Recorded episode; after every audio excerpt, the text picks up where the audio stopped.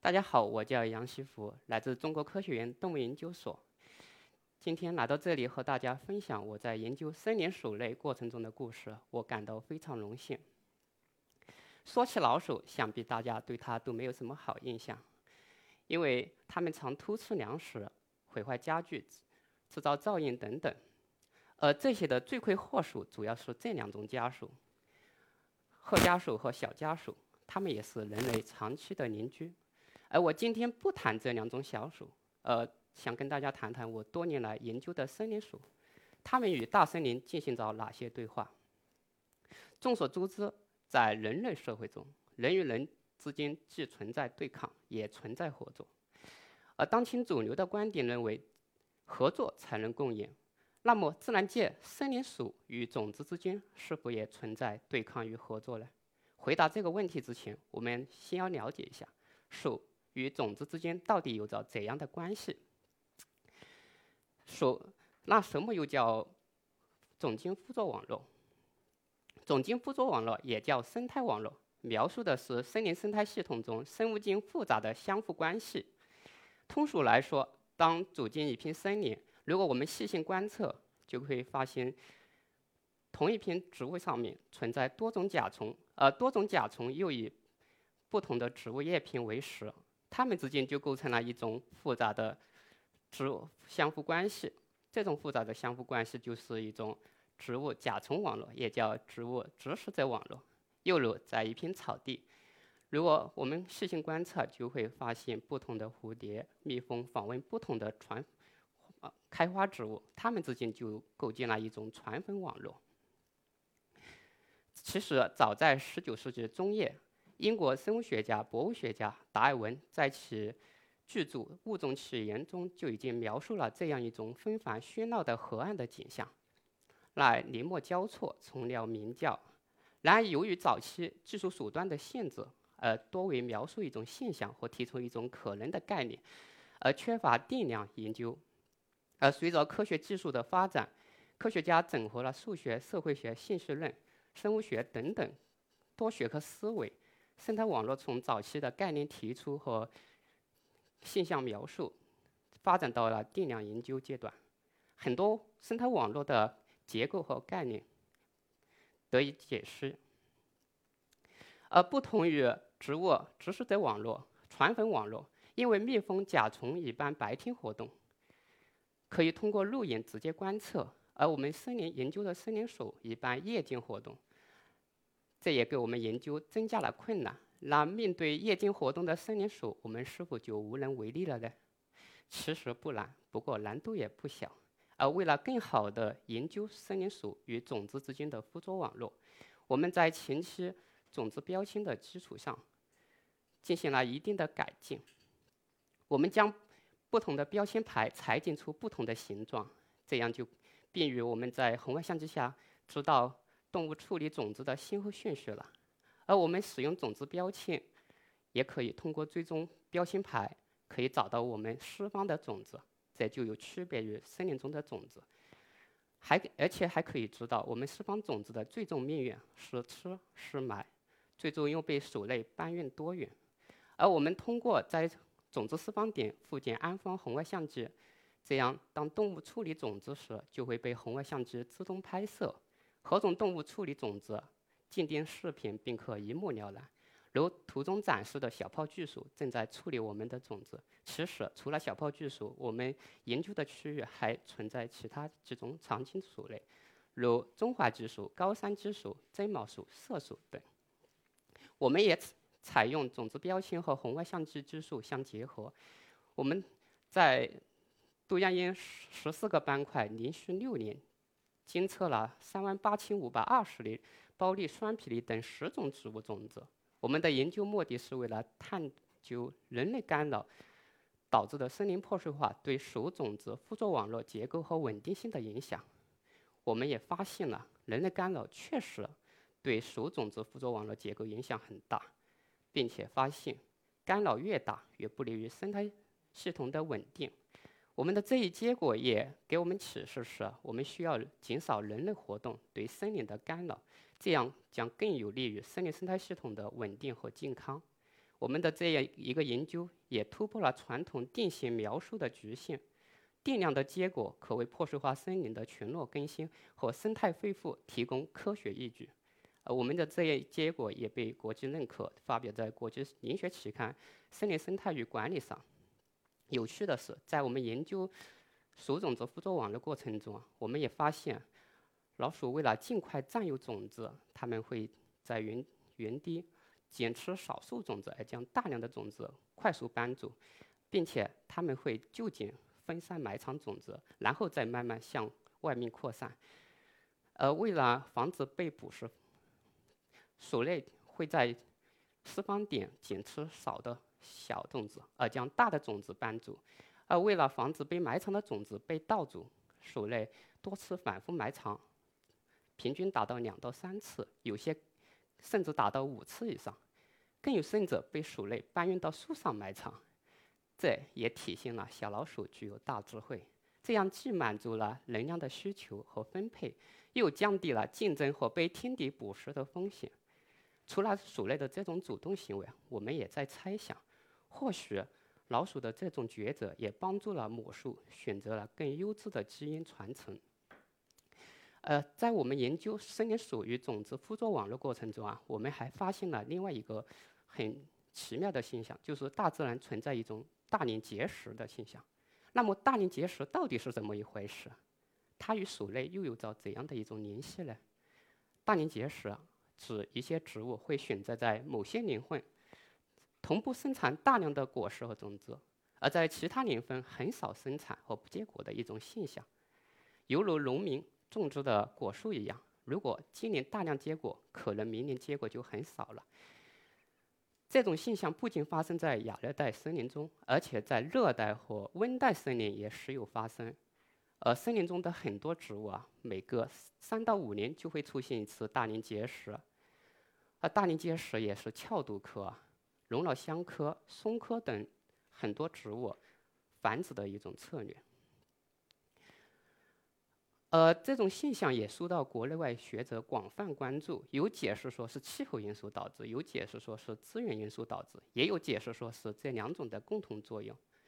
但是这些都没有考虑动物的作用。那么我们想问，是否大年结石就与动物没有什么关系呢？其实，作为我们研究动物的，我们一般会从动物的角度去看看，是否是动物有关。因为作为森林生态系统的重要组成成员，动物不可能只作为一个旁观者。我们先来假设一下，当没有老鼠等动物的帮助，植物大年结石后会怎样？一般来说，产生大年结石的植物啊，所结的果实个体比较大，因此难以通过风力远距离传播，而且在森林中也很难通过水来传播。因此，当植物结实大年，大量的种子会自然降落地面，密密麻麻地铺在果树的周边。大量的种子因为相互竞争后被微生物的感染而死亡。尽管也有少量的种子萌发并长出幼苗，但是由于同果树竞争而缺少阳光、营养、水分等等，最终也难以存活，就会出现大树底下没幼苗的一种普遍景象。这也就是我们生态学上普遍认为的一种负密度制约假说。该假说认为啊，距离母树越近，幼苗的死亡率更高。而且，有可能有大家有人会问，那么有一些种子可以通过风力传播，大风吹走或大水冲走，但是即便即便这些种子离开了母树啊，往往多滞留在地表和水里，由于没有适适应种子生长的环境，最终也很难存活。并萌发长出幼苗，而在种子生产小年，成活的概率就更低了。这样，长此以往，没有幼苗更新的森林，随着大树的老去死亡，有可能森林变最终变成草地。现在我们来看看有老鼠等动物的帮助，植物大年结石又将会是怎样一种情景？在结石大年，大量的种子会吸引鼠类前来取食。因为这些种子就相当于鼠类的美食，种子大量掉落地面，鼠类抵达后会吃掉一部分种子，而将更多的种子扩散出去。埋藏在土壤浅层和枯枝落叶中，这就有有效的帮助了种子逃离了竞争激烈的魔术作位。而且更为巧的是哦，老鼠埋藏种子的地点也恰恰是适合种子萌发和幼苗生长的环境，而且在大种子大年，大量的种子会降低鼠类找回和利用埋藏种子的欲望，因为相对来说。老鼠还不如直接去母树底下处理种子更为划算，这样就会导致埋藏的更多的种子被老鼠遗忘，而逃脱捕食，并在次年的春季萌发长出幼苗。那么，除了老鼠以外，我们也发现了几种鸟类，像这种松鸦，还有灰翅噪鹛，也对种子起到了一定的扩散作用。然而，在我们四方的三万八千多粒种子中，也仅发现了一百一千五百一十五粒种子被鸟斑住，占比也不到百分之四。那么，大家可能会问：那鸟类吃什么和传播什么样的果实和种子呢？原来，大多数鸟类生活在树上，它们主要取食浆果等新果类果实。鸟类吞食了果实后，一般会吃掉果肉，而将种子通过消化道排出体外。因为排出的种子携带了鸟类粪便，这也有利于种子的萌发，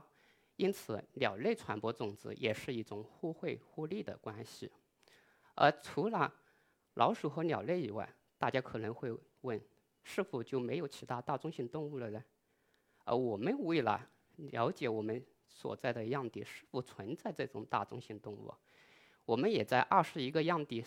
布设了四十二台红外相机。通过连续四年监测，也仅拍到了大型动动物偶尔只有野猪，中型动物也仅有果子狸、黄鼠狼、狗獾等少数几种。而且在我们进行的鼠种子附着实验中，也未发现这些大中型动物处理过我们四方的种子。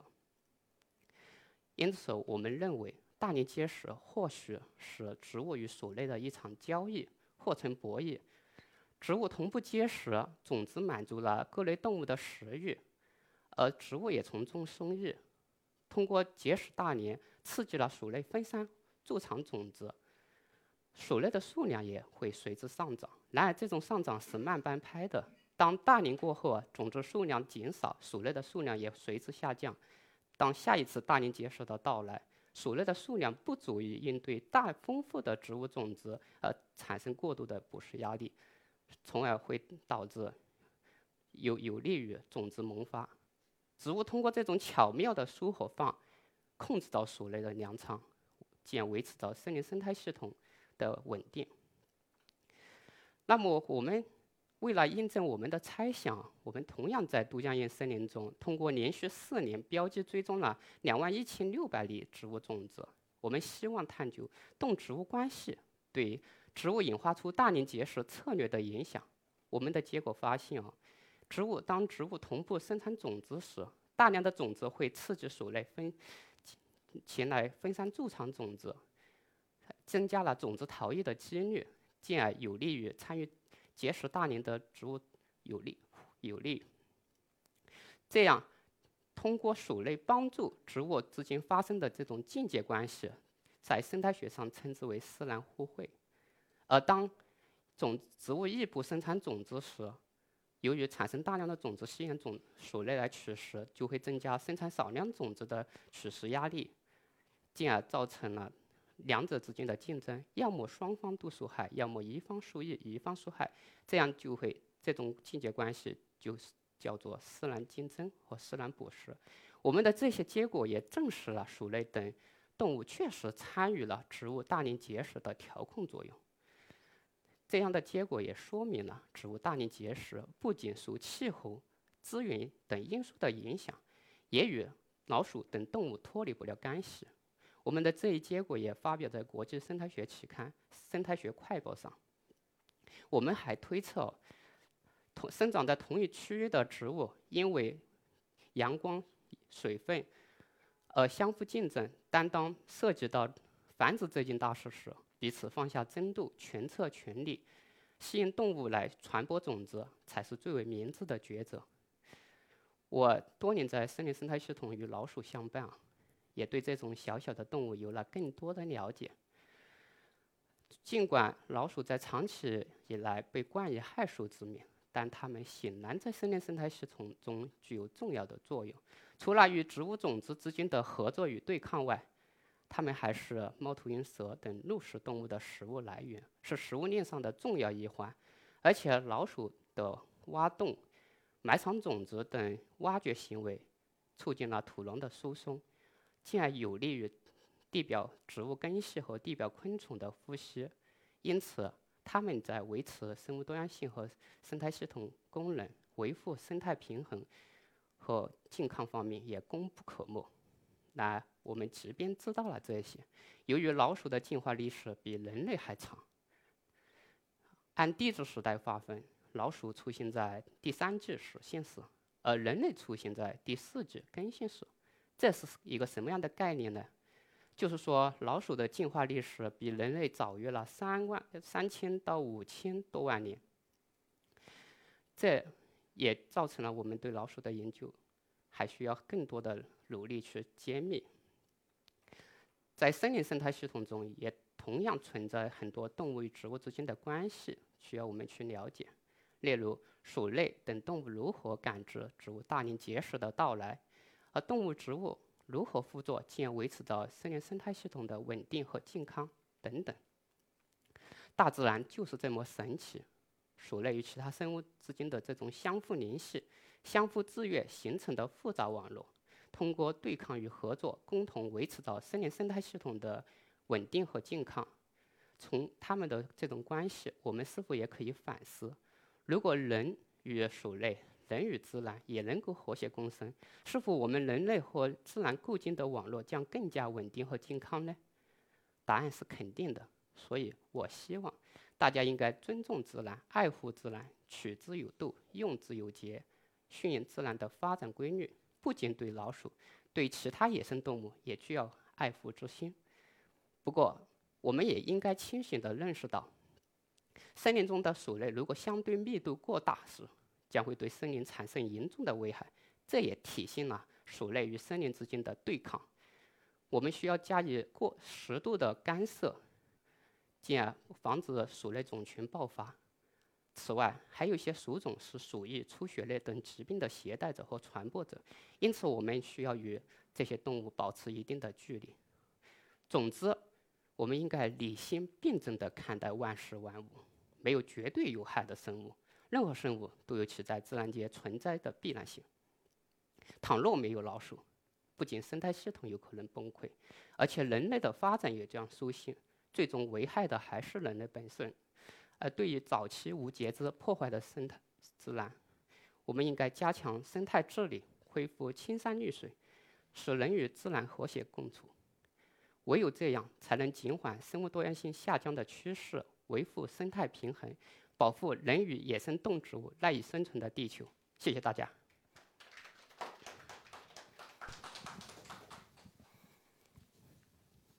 感谢您啊，啊，我想问你一个问题啊，嗯，过去啊，我们都很害怕老鼠啊，甚至憎恶它。但是呢，呃，听完您的演讲之后呢，脑子里面就有一个想法啊，十二生肖，嗯，排名第一的是鼠，对，啊，那说明我们中国。呃，这个先人们啊，古人们的智慧啊，是不是他们在那个时候就已经发现了，就是老鼠和和他们之间啊，和呃作物之间的这些关系呢？呃，我我的认为啊，因为鼠在人类出现之前啊就已经出现了，所以可能这个鼠啊，由于和人类是是人类的长期的邻居，所以它也会排在十二生肖里面。至于到底是当时他们发 是否发现了这个鼠啊对森林的重要作用，这个我们还不太清楚。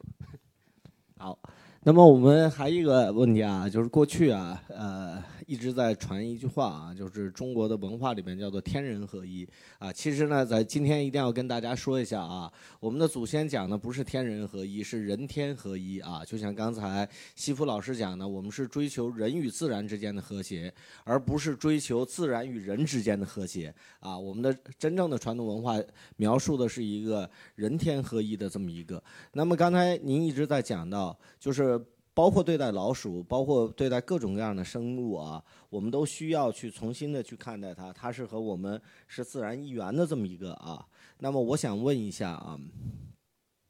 那么针对啊，当这些个动物啊，呃，在某种意义上面，比如说我们今天正在面临的一些个特殊情况下啊，呃，那么人类怎么去呃？对应这样的一个消极的心态呢，就是今天您已经讲，您给我们，实际上我知道这是个抚慰剂了啊，让我们能感受到哦，原来他们真的有那么多的益处，那么多的，但是可能我心里面还有一种抵触啊，那么我们应该去怎么去呃疏解它，然后呢，去真正的像如您一样啊啊，去真正的去认知它。其实啊，这个问题，早期我们其实我也对老鼠挺恨的，因为我早期生长在农村。其实老鼠不仅毁坏了家具、偷吃粮食，还对我晚上睡觉影响很大。但是随着我研究的深入，在慢慢的发现哦，在这森林的中间的鼠，由于有些它们具有一定的分散种种子的这种功能，所以我们这部分的鼠其实对森林是有益的。然你刚才说前说的这种，就是我们怎么去对待？其实。嗯，这个是一个长期的过程。可能今天的一个普及，可能大家啊知道了这么一个情况。但是，至于这个，呃，我们从今天开始就爱护自然和动物和谐共生，那么，但是这个这个效果可能显现，可能还有还需要一些时间。但是这个就是我们首先要有这个理念，这个动物它不是纯粹有害的。这只有这样，我们有这个理念有，嗯，那么通过这种，就说我们要客观的辩证着看待的这种每一种动物，其实我们也需要保持一定的距离，就是说我们不能够也赶尽杀绝啊，杀绝了它的生态系统可能十五年就会受破坏。但通通过这样的一种关系哦，就我们先把理念传达，就是说我们需要科学普及，这样的有这样的一个理念。当然，如果鼠类种群达到了一定的数量，我们需也需要人为去加以干涉。只有这样，那比如我们如果是发生森林大火，我们播种的种子，老鼠满足不了它的吃，那么它就会把我们播种的种子都吃掉，那么这个森林就不能够恢复。那么我们就会加以适当的干涉。只有通过这样啊，我们慢慢的去养成有这样一个嗯这个理念。比如我们看到一种动物，我们把这个理念传下去，有对这个我们是不是要合理的看待这个动物？那么通过这样的一种方式，慢慢的才会显现效果。好，明白了。就像呃刚才您在演讲里面分享的这样啊，就是植物实际上它也用它的智慧在跟这些动物啊形成一个。呃，平衡的关系啊，私会之间的这种的关系，其实人类更聪明啊。那么在这点上，您能不能呃再给我们评价一句：人类真的是需要像动物，还是像植物，还是要像它们共同一样去学习？我们需要肯定是需要像动物和植物共同学习。其实我们人类是思想肯定是超脱了动物和植物，但是鼠类和植物它也有它一定的优势。只有我们现在我们做研究也是找到他们的是哪方面是他的聪明的，我们才就是学习他们这些聪明的方式，当然加以利用。我们但是我们这个利用不是说我利用他的聪明我来对抗他，当然我们利用他的他们的聪明，我们学到了，我们进而能够和他更好的和谐相处，这才是最终的目的。好的，谢谢西夫老师啊，让我们记住了一个，又让我们知道了一个啊，我们中国科学家的一种啊提出的一个关于动物和自然之间啊和森林之间的一个假说，而且这个假说正在被印证着。好，谢谢您。谢谢，谢谢。好。